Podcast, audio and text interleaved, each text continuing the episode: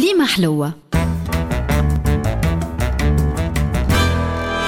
مع الطاهر الفازع قلنا في الحصة الفارطة أن أولاد جيل الاستقلال عاناهم الفقر والميزيريا لكنهم قرأوا ونجحوا ولقاو خدم بسهولة وحلوا كارنيكنال وشاركوا في اللايفاش وبناوا الديار وشراوا الكراهب وتزوجوا على بركة الله وعاشوا عيشة ميسورة بعد النكد والغصة.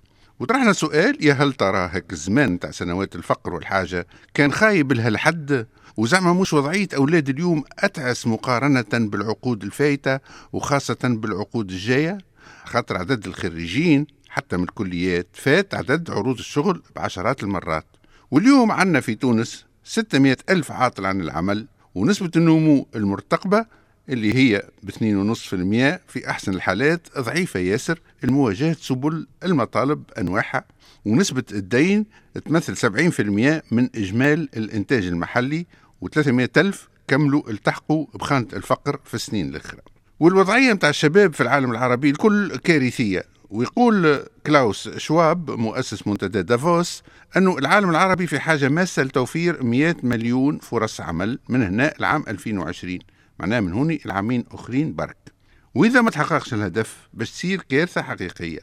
ومحنة العاطلين على العمل في العالم العربي واللي قاعدين يزيدوا بأعداد مهولة تفكرنا للأسف الشديد بنظرية عالم الاقتصاد الشهير روبير مالتوس اللي كان يعتقد اللي التقدم التكنولوجي والاجتماعي مهما كانت أهميتهم مش بإمكانهم تحسين أحوال البشرية. على خاطر زيادة السكان تفوت برشا الموارد والفرص المتوفرة اللي تتطلبها. الناس اللي تكاثر بسرعة رهيبة. والموارد الاقتصادية حسب رأيه بطبيعتها نادرة وقليلة ومحدودة مهما أدخلت عليها الاختراعات من تحسينات وإضافات رأسية وأفقية. ولذا من الطبيعي أنه يجي نهار ما عادش تلقى فيه الأعداد المتزايدة والمتأرنبة متاع هيجوج وميجوج لا فرص العمل ولا ما يكفيها من الموارد الاقتصادية والحياتية على خاطر نسبة النمو السكاني تجاوز نسبة النمو في الناتج المحلي السنوي.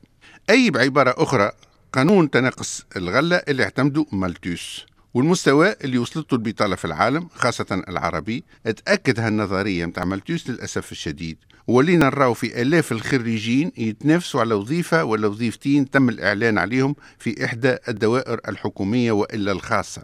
بعد اللي 90% من الخريجين في بعض الدول العربية ما لقاو الشغل وقد ما نتقدموا باتجاه المستقبل إلا ونقصت وتقلصت فرص العمل. على عكس علماء الاقتصاد المتفائلين اللي كانوا يعتقدوا اللي ولاية كاليفورنيا وحدها تنجم تأمن متطلبات البشرية من الغذاء. وقالوا زاد السودان وحدها تنجم تعيش افريقيا الكل. يا أخي ما عيشتش حتى روحها. واللي يحسب وحده يفضل له. وتوقعات مؤسس منتدى دافوس بخصوص مستقبل البطالة المخيف والمرعب في العالم العربي تدعم نظريات المتشائمين من علماء الاقتصاد كما مالتوس أكثر من اللي تدعم استشرافات الناس اللي يبشروا فينا بمستقبل أكثر رخاء وازدهار ووفرة بسبب التقدم العلمي والتكنولوجي على الأقل في هالجزء التعيس من العالم. وبنادم يتساءل تنجمش حكوماتنا العربية المتخبطة تأمن حتى 20 مليون فرصة عمل للجيل الصاعد خلال العقد القادم. فما بالك 100 مليون كما يطالب كلاوس شواب. بالطبيعة هذا شيء من رابع المستحيلات. وبالعكس المستقبل الاقتصادي العربي ماشي ويزيد في الظلام وفي البؤس. والكارثة جاية جاية وجرانا كما يقول المثل الشعبي العزوزة هازها الواد وهي تقول العام صابة ونختم بنكتة على حالة العرب بعنوان التفاح والتطور عند البشر. تفاح نيوتن جاب قانون الجاذبية والتفاح ستيف جوبز جاب شركة Apple والتفاح عند العرب جاب المعسل. أما لواشي يا رب الشواشي. كليمة حلوة. مع الطاهر الفازع.